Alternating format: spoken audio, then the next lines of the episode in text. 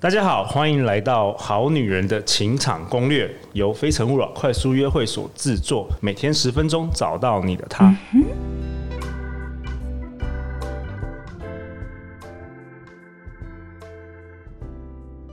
大家好，我是陆队长。我们今天邀请到我们非诚勿扰快速约会的团员 Kenneth。Kenneth 在日本、美国、法国都有工作过好几年。他形容自己是 Dating App 的重度使用者。不止如此，他今年创立了自己的一个新形态的 dating app，叫 Step Up。我们今天邀请到他来现场。Hello，Kenneth。Hello，Lu，Hello，各位听众朋友，大家好，我是 Kenneth，我是诶 Step Up 三分钟视讯快速约会的共同创办人。Hello，好啦，那我们这一集我们想聊的就是说，你使用了 dating apps 的时候，然后你实际上要约会了嘛，要出来的话，那你在那么多国家。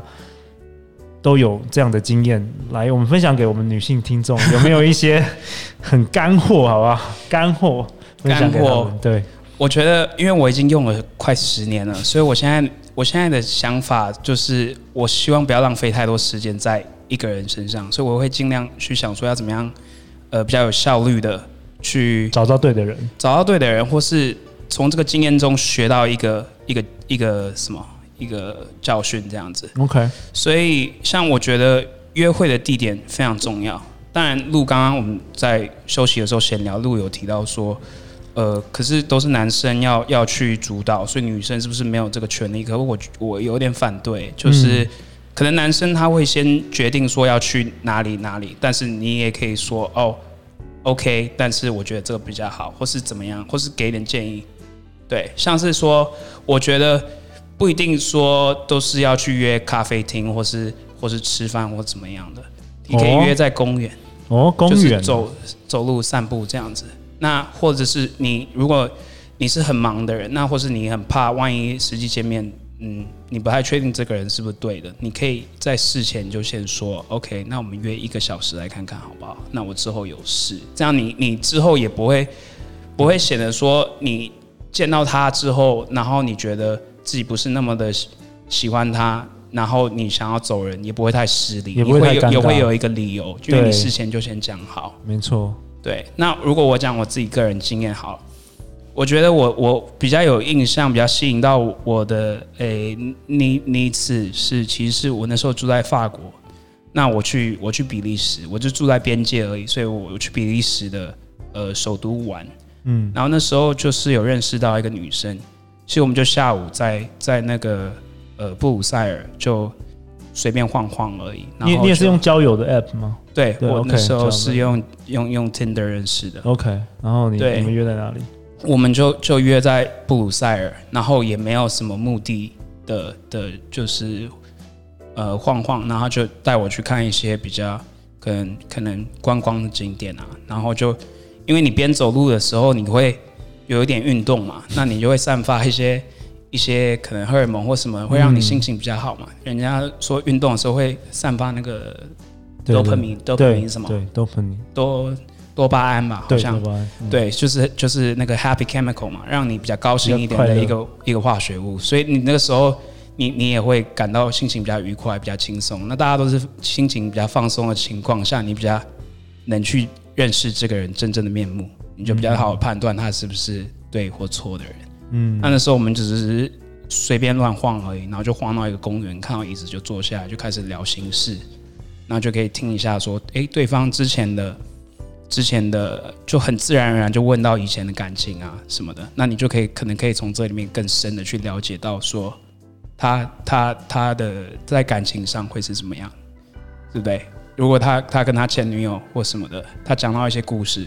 然后你发现他有家暴倾向，或什么的，或是说，或是他其实你发现他很体贴，或什么的，你可以慢慢去带出来，因为这时候大家都很很很自然而然嘛。或是你可以先先透露一点自己的，然后可能对方就会就会也会透露他的一些故事，那你就可以去找说，哎，其实这个男生如果在约会的话，在在实际交往会是这个样子，或什么的，我觉得不错。对啊，我觉得有时候女生问什么问题也蛮重要的。如果问太表层的问题，问不出个所以然来，你不会知道这个人的真正的个性，或者说以后如果相处大概是怎么样的。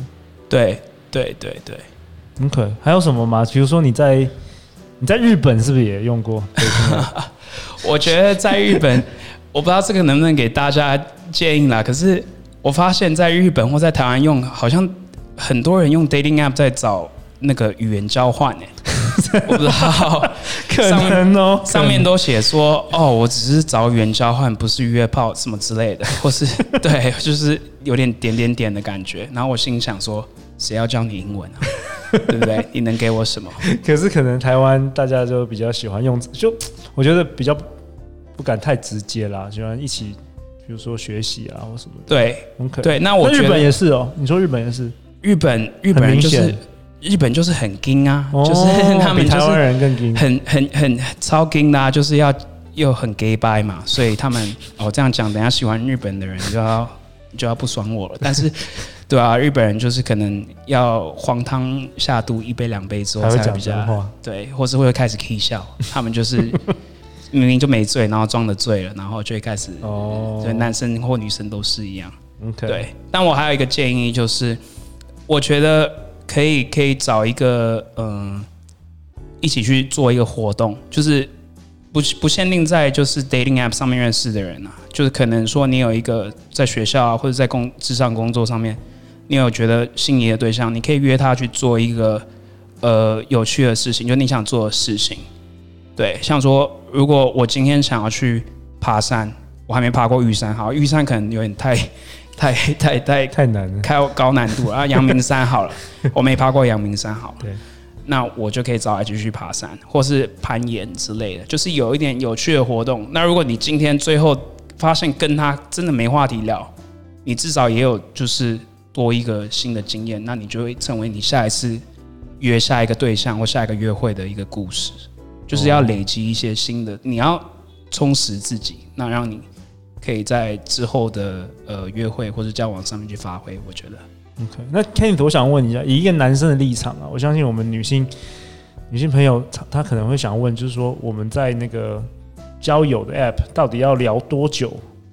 我约出去，我才不会觉得我很随便啊，或者什么的。就是你可以比较一下你在多个国家不同种族的女朋友中，哦，到底是怎么样的一个行为模式啊？完了，我这样子要被公干了，我被人家讲呵呵词。对，我觉得，我觉得这个要看人呐、啊。我发现就是比较有趣的现象是，嗯，可能通可能通常女生都会聊的比较久一点吧。然后在亚洲的话，也是会比较习惯聊比较久一点才约出来。你的久是多久？呃，一个月到半年都有才能够约出去。听过半年，我听过半年就很扯吧？我不知道哎、欸，我不知道，可能对他们觉得还好，就是。他们可能聊了半年才真的出来，啊，结果你出来之后发现照片，那你就浪费时间。哦，那在在欧洲不会，在欧洲真的很少。我自己个人，我个人可能我男生，所以我比较不 care。但我通常我现在给自己的一个限定就是，我二十封里面如果。没有约出来的话，这个女生应该是不想要见我。你说二十来来回回二十句话，对，当然是要有意义的，不是在那边就是什么嗨来嗨去啊，然后就是说，哎、欸，今天天气很好，不是那种屁话，是真的有实质聊到，就是，哎、欸，你是你有什么样的兴趣？你可以就是尽量去把对方的最深层的东西挖出来。那你二十封这样子就差不多了，你差不多觉得。